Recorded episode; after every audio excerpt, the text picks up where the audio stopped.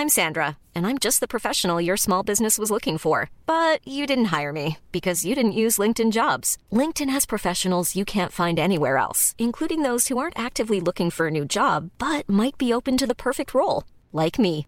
In a given month, over 70% of LinkedIn users don't visit other leading job sites. So if you're not looking on LinkedIn, you'll miss out on great candidates like Sandra. Start hiring professionals like a professional. Post your free job on linkedin.com/people today.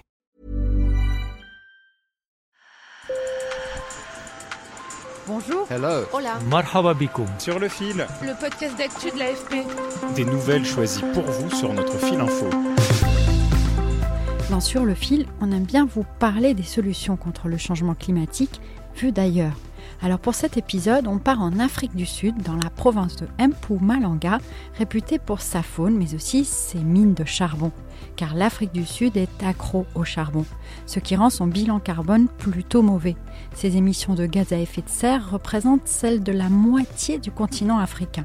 Sur place, la transition vers les énergies renouvelables commence timidement, mais beaucoup ne veulent pas se laisser imposer le calendrier de la communauté internationale. Un reportage sur le terrain de mes collègues Zama Lutouli, Lucas Sola et John Mackay. Sur le fil.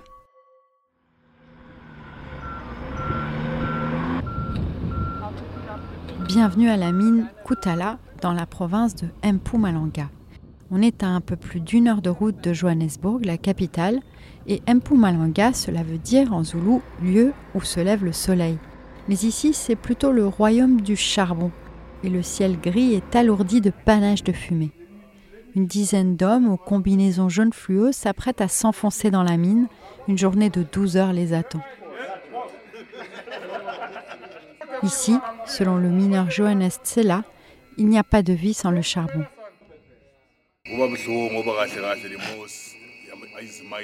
C'est triste car les mines, il y en a plein et elles emploient beaucoup de monde. Les gens auraient des problèmes si elles fermaient. Elles occupent une place très importante dans nos vies, surtout les mines de charbon.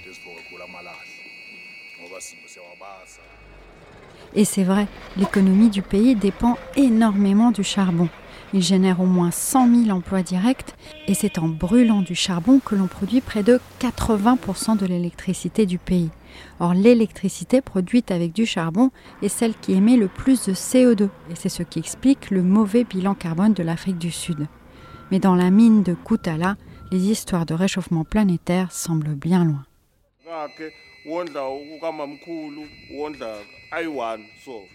Un homme qui travaille ici fait vivre sa famille et d'autres parents. Et puis, il y a les sous-traitants qui dépendent aussi beaucoup du charbon. Ils doivent aussi subvenir aux besoins d'autres personnes. Et ESCOM, la compagnie, elle fait aussi travailler d'autres entreprises qui fabriquent les machines. Si le charbon s'arrêtait, ça serait le chaos. Le mineur Sokozani Mchweni, qui a déjà passé 10 ans de sa vie sous terre et que vous venez d'entendre, explique bien l'impact économique du charbon. En Afrique du Sud, on constate aussi avec ironie la consommation de charbon en hausse des Européens en manque de gaz depuis que la guerre a éclaté en Ukraine. Alors l'Afrique du Sud avance mais ne veut pas forcément se laisser imposer le calendrier par d'autres pays, comme l'explique un des cadres de la mine, Reginald Mothemala.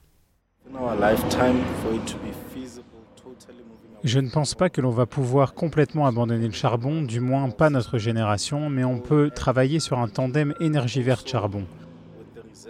On a beaucoup de réserves de charbon dans le pays que l'on doit exploiter pour faire de l'électricité, donc je pense qu'une approche double est plus efficace que de renoncer complètement au charbon. La pression vient cependant aussi de l'intérieur. Au début de l'année, des organisations de défense de l'environnement ont centré leur combat sur l'amélioration de la santé des habitants du Mpumalanga, où la pollution dégagée par les centrales à charbon est néfaste. Et elles ont gagné, comme l'explique l'un de leurs avocats, Timothy Lloyd.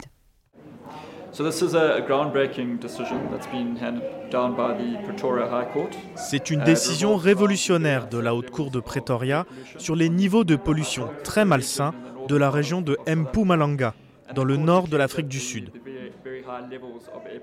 La Cour a déclaré que les niveaux de pollution représentent une violation des droits des habitants à vivre dans un environnement sain. C'est une première en droit sud-africain.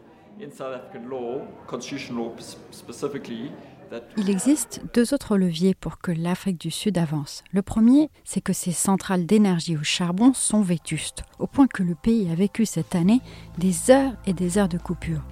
Et en deuxième lieu, l'Afrique du Sud a obtenu une promesse d'aide de 8,5 milliards de dollars provenant d'un groupe de pays riches pour faciliter sa transition vers les énergies renouvelables. C'est beaucoup, même si le coût réel de cette transition pourrait être 30 fois plus important selon plusieurs études. Sur le fil revient demain. Merci de nous avoir écoutés. Si vous avez des sujets à proposer, écrivez-nous. On vous lit toujours avec plaisir. Je vous laisse les coordonnées dans la description. À bientôt.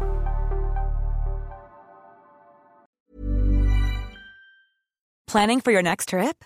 Elevate your travel style with Quince. Quince has all the jet-setting essentials you'll want for your next getaway, like European linen, premium luggage options, buttery soft Italian leather bags, and so much more and is all priced at 50 to 80% less than similar brands.